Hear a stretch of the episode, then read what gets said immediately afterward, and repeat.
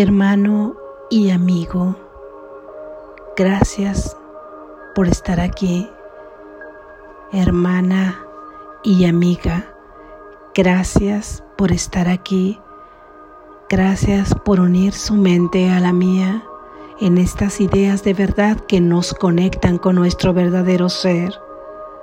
Tú eres amor, yo soy amor, porque nuestra fuente es solo amor. Y no olvides que eres amada, que eres muy amado, porque así lo dispuso nuestro Creador. Lección número 184. El nombre de Dios es mi herencia. El nombre de Dios es mi herencia. El nombre de Dios es mi herencia. Vives a base de símbolos. Has inventado nombres para todas las cosas que ves. Cada una de ellas se ha convertido en una entidad aparte, identificada por su propio nombre. De esta manera, las segregas de la unidad. De esta manera designas sus atributos especiales y la distingues de otras cosas al hacer hincapié en el espacio que la rodea. Este es el espacio que interpones entre todas las cosas a las que has dado un nombre diferente, entre todos los acontecimientos desde el punto de vista del tiempo y del lugar en que ocurrieron, así como entre todos los cuerpos que se saludan con su nombre, que se saludan con un nombre. Este espacio al que ves como lo que separa unas cosas de otras es el medio a través del cual tiene lugar la percepción del mundo. ¿Ves algo allí? Donde no hay nada y asimismo no ves nada donde hay unidad. Ves un espacio entre todas las cosas, así como entre todas las cosas y tú. De esta manera, crees haber creado vida en la separación y debido a esta división crees ser una unidad que opera con una voluntad independiente. ¿Qué son todos estos nombres mediante los cuales el mundo se convierte en una serie de acontecimientos independientes, de cosas desunidas y de cuerpos que se mantienen aparte y que contienen fragmentos de mente como si de conciencia separada se tratase?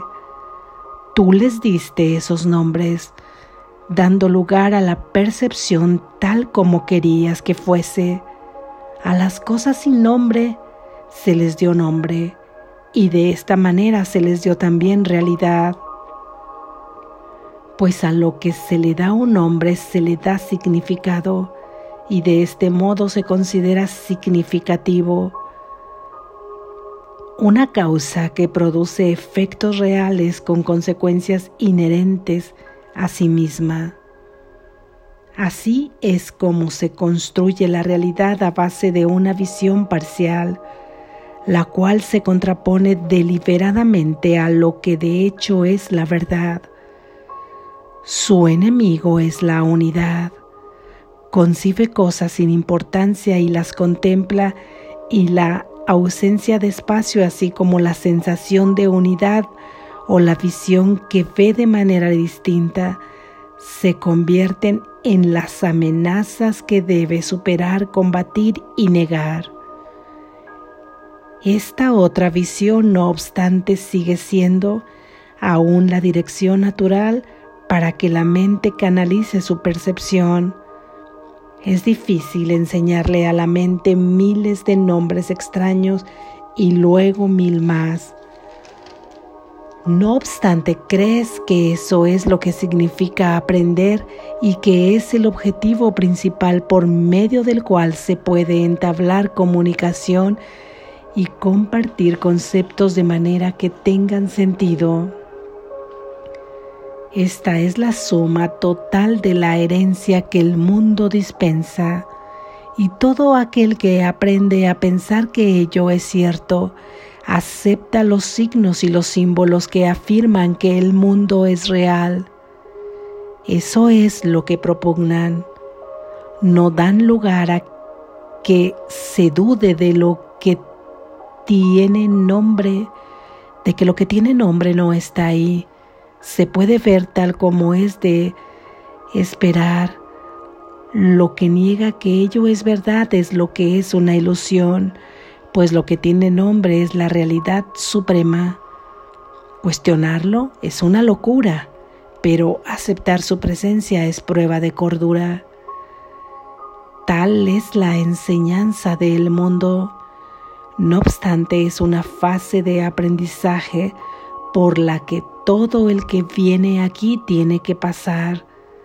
Más cuando, más cuanto antes se perciba su base, lo cuestionable de sus premisas y cuán dudosos son sus resultados, más pronto se pondrá en duda sus efectos. El aprendizaje que se limita a lo que el mundo enseña se queda corto en lo que respecta al significado debidamente empleado. Puede servir como punto de partida desde donde se pueda comenzar otro tipo de aprendizaje, adquirir una nueva percepción y desde donde se puedan erradicar todos los nombres arbitrarios que el mundo confiere al ser puestos en duda. No creas que fuiste tú quien hizo el mundo. Las ilusiones sí, mas lo que es cierto en la tierra y en el cielo está más allá de tu capacidad de nombrar. Cuando llamas a un hermano es a su cuerpo a lo que te diriges. Su verdadera identidad queda oculta debido a lo que crees que él es realmente. Su cuerpo responde al nombre con que lo llamas, pues su mente ha consentido en aceptar ese nombre que le das como su nombre, y de esta manera su unidad queda doblemente negada, pues tú lo percibes como algo separado de ti y él acepta como propio ese nombre separado. Sería en verdad extraño si se te pidiese que fueses más allá de todos los símbolos del mundo y los olvidaras para siempre, y al mismo tiempo se te pidiera asumir una función docente, todavía tienes necesidad de usar los símbolos del mundo, mas no te dejes engañar por ellos. No representan nada en absoluto y este será el pensamiento que en tus prácticas te liberarás de ellos. Los símbolos no son sino medios a través de los cuales puedes comunicarte de manera que el mundo te pueda entender, pero reconoces que no son la unidad en la que puede hallarse la verdadera comunicación. Así pues, lo que necesitas cada día son intervalos en los que las enseñanzas del mundo se convierten en una fase transitoria, una prisión desde la que puedes salir a la luz del sol y olvidarte de la oscuridad. Ahí entiendes la palabra, el nombre de Dios que te ha dado, la única identidad que comparten todas las cosas, el reconocimiento de lo que es verdad, y luego vuelves a la oscuridad y no porque creas que es real, sino solo para proclamar su irrealidad cuando, usando términos que aún no tienen sentido en el mundo regido por la oscuridad, usa todos los nombres y símbolos nimios que caracterizan el mundo de la oscuridad mas no los aceptes como tu realidad. El Espíritu Santo se vale de todos ellos, pero no se olvida de que la creación tiene un solo nombre, un solo significado y una sola fuente que une a todas las cosas dentro de sí misma. Usa todos los nombres que el mundo da a esas cosas, pero solo por conveniencia, mas no te olvides de que comparten el nombre de Dios junto contigo. Dios no tiene nombre. Sin embargo, su nombre se convierte en la lección final de que todas las cosas son una y con esta lección finaliza todo aprendizaje. Todos los nombres se unifican, todo espacio queda lleno con el reflejo de la verdad, toda brecha se cierra y la separación se subsana. El nombre de Dios es la herencia que Él les dio a los que eligieron que las enseñanzas del mundo ocupasen el lugar del cielo. Lo que nos proponemos en nuestras prácticas es dejar que nuestras mentes acepten lo que Dios ha dado como respuesta a la mísera herencia que tú fabricaste como justo tributo para el Hijo que Él ama. Nadie que busque el significado del nombre de Dios puede fracasar. La experiencia es necesaria como complemento de la palabra, pero primero tienes que aceptar que su nombre abarca toda la realidad y reconocer que los innumerables nombres que diste a todos sus aspectos han distorsionado lo que ves, pero no han afectado a la verdad en absoluto. Invocamos un solo nombre en nuestras prácticas y nos valemos de un solo nombre para unificar nuestra visión. Y si bien utilizamos un nombre distinto para cada aspecto de la conciencia del Hijo de Dios, comprendemos que todos comparten el mismo nombre, el cual Él les ha dado. Este es el nombre que usamos en nuestras prácticas y al usarlo, todas las separaciones insensatas que nos mantenían ciegos desaparecen y se nos concede la fortaleza necesaria para poder ver más allá de ellas. Ahora nuestra vista queda bendecida por las bendiciones que podemos dar según las recibimos. Padre nuestro nombre es el tuyo. En Él estamos unidos con toda cosa viviente y contigo que eres su único creador. Lo que hemos hecho y a lo que hemos dado muchos nombres diferentes no es sino una sombra que hemos tratado de arrojar sobre tu realidad y nos sentimos contentos y agradecidos de haber estado equivocados. Te entregamos todos nuestros errores a fin de que sean absueltos de cuanto de cuantos efectos parecían tener y aceptamos la verdad que tú nos das en lugar de cada uno de ellos. Tu nombre es nuestra salvación y la manera de escapar de lo que nosotros mismos hemos hecho. Tu nombre nos une en la unicidad que es nuestra herencia y nuestra paz. Amén.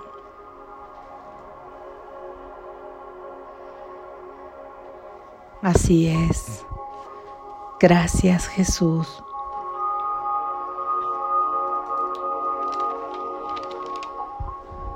Reflexión.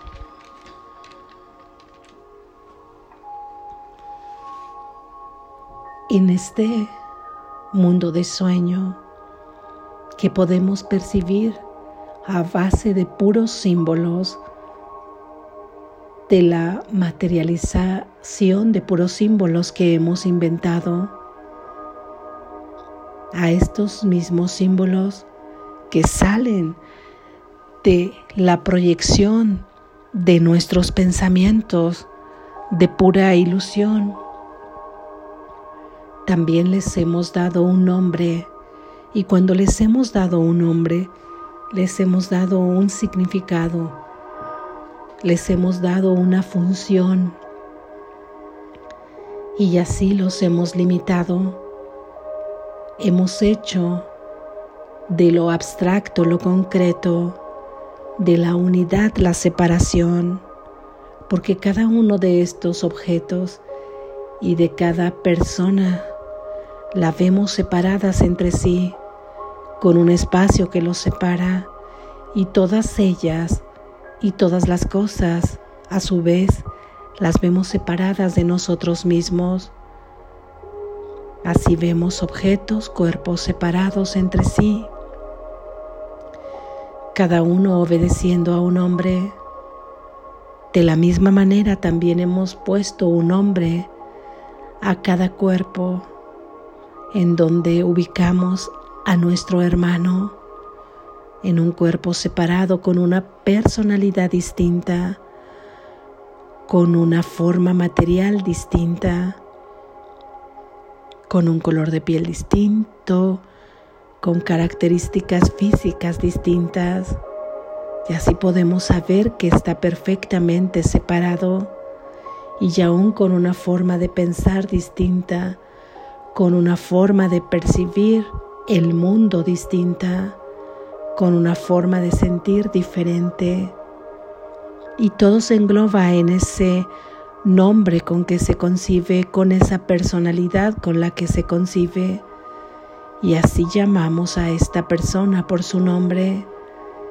Y ahí en ese nombre es como una caja donde depositamos toda su personalidad, toda su manera de ver el mundo, todo a lo que se circunscribe esa persona. Y ahí está encerrada y ahí está atrapada, tanto porque tú la llamas así, tanto porque él o ella se han creído también que están atrapadas dentro de esa personalidad, esa manera de pensar, si bien es que a veces difieren un poco de ti, pero de cualquier forma atribuyen a su propia manera de concebirse eso que son y consideran que eso es lo que son y vamos olvidando nuestra unidad. Vamos nombrando así a cada objeto y a cada cosa. Esto es lo que ha creado cada aspecto de este mundo en esa conciencia colectiva. Es como si nos pusiéramos de acuerdo para comunicarnos cómo llamar a algo y cómo concebirlo, aunque esa concepción nos traiga dolor y hacemos denso todo esto. No lo cuestionamos, no dudamos de que esto es así. No dudamos de que haya una cosa distinta. Porque más allá de esa separación existe una unidad. Hay una separación de los cuerpos que han sido creados y de todas las cosas que también han sido creadas por esta mente dual, con átomos dispersos entre sí, que parece que ni siquiera están unidos, que hay solamente espacio vacío y que es nuestro propio pensamiento el que hace concreta la materialidad de cualquiera de los objetos. Se ha dicho por la ciencia que hay espacio vacío entre los objetos, pero yendo más allá, más allá en donde ciencia y espíritu se unen, en realidad si hay una unidad, es una unidad de energía amorosa que realmente une a todo en esa abstracción y hoy podemos decir en la práctica de esta lección que esa unidad es el nombre de Dios. Dios ciertamente no tiene un nombre en específico como lo concebimos aquí en este mundo. Así es que solamente por utilizar un símbolo que todavía es necesario en este mundo, que es una palabra, nos ponemos de acuerdo en llamar a Dios amor perfecto, solo amor, ese amor que concebimos diferente en este mundo que no cambia, que no condiciona, que no separa, que es inclusivo, que todo lo incluye y que todo lo abarca. Ese sería el nombre de Dios. Baste con decir Dios es. Dios es el que es. No tiene nombre. Pero si nos concentramos en Dios, en meditación, en como quiera que se le llame, en otro idioma, en otra filosofía, en otra manera de concebirlo, mientras siga siendo solo amor, unidad, inclusión, es el mismo Dios y puedes llamarle como quieras. No importa el símbolo, importa la concepción en tu conciencia de llamarlo, de nombrarlo y de saber que esa es tu herencia. Así es que ese es tu linaje. Has heredado todas sus características simulemos haciendo una especie de alegoría aquí en este mundo, cuando como por genética tus padres te han heredado aspectos físicos o por herencia te han dado su patrimonio o has dado ciertos derechos. Esto se queda pequeño y realmente corto porque en la herencia que es el nombre de Dios llevas todo, llevas absolutamente todo como un holograma, eres exactamente lo mismo que tu Padre es, Él te ha dado su nombre, queriendo decir con ello que te lo ha dado todo. Así, la única diferencia entre Él y tú consiste en que Él te ha creado a ti en que tú has sido creado por Él. Es esta la diferencia. Es esto lo diferente. En lo demás has heredado todo. Su nombre, es decir, todo lo que Él es, es tu herencia. Esta práctica nos llevará este día a conectarnos con lo que realmente somos, con la abstracción que somos. Olvidaremos todos los nombres con los que hemos apresionado este mundo y le daremos otro propósito que Él nos indicará. Baste solo nuestra intención y nuestra voluntad de querer asumir esa función que va implícita en este nuevo propósito de Dios que tomará todo lo que hemos creado en ilusión, porque ciertamente tu ser, el ser que tú eres, no ha creado este mundo, lo ha creado la ilusión de lo que tú crees que eres. Olvidaremos todos estos nombres, iremos hacia la luz, por unos instantes mientras meditamos, mientras reflexionamos, mientras repetimos las palabras de esta idea, estaremos en la luz olvidando todo lo concreto, olvidando todas las ideas, todos los nombres de nuestros hermanos, todas las características, todas las personalidades con los que los has concebido y por supuesto olvidarás también la personalidad propia con la que te has concebido, las limitaciones que te has puesto, los condicionamientos, los patrones con los que te has conducido y con los que piensas que se conducirán tus hermanos. Ahí en la luz estaremos por un momento conectados con la unidad, con ese halo de luz, con esa energía vibratoria de amor que nos conecta a todos para regresar nuevamente a la oscuridad, pero no porque eso sea lo que deseamos, sino para llevarla a la luz, para retomarla ahora en la luz y llevar todas estas partes de nuestra mente que es una sola y que están dormidas a la unidad para conducirlas en la luz a la unidad.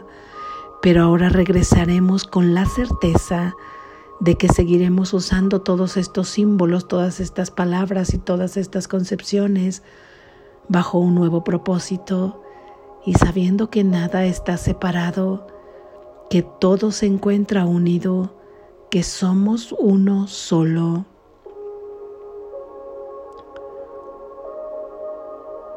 Despierta, estás a salvo.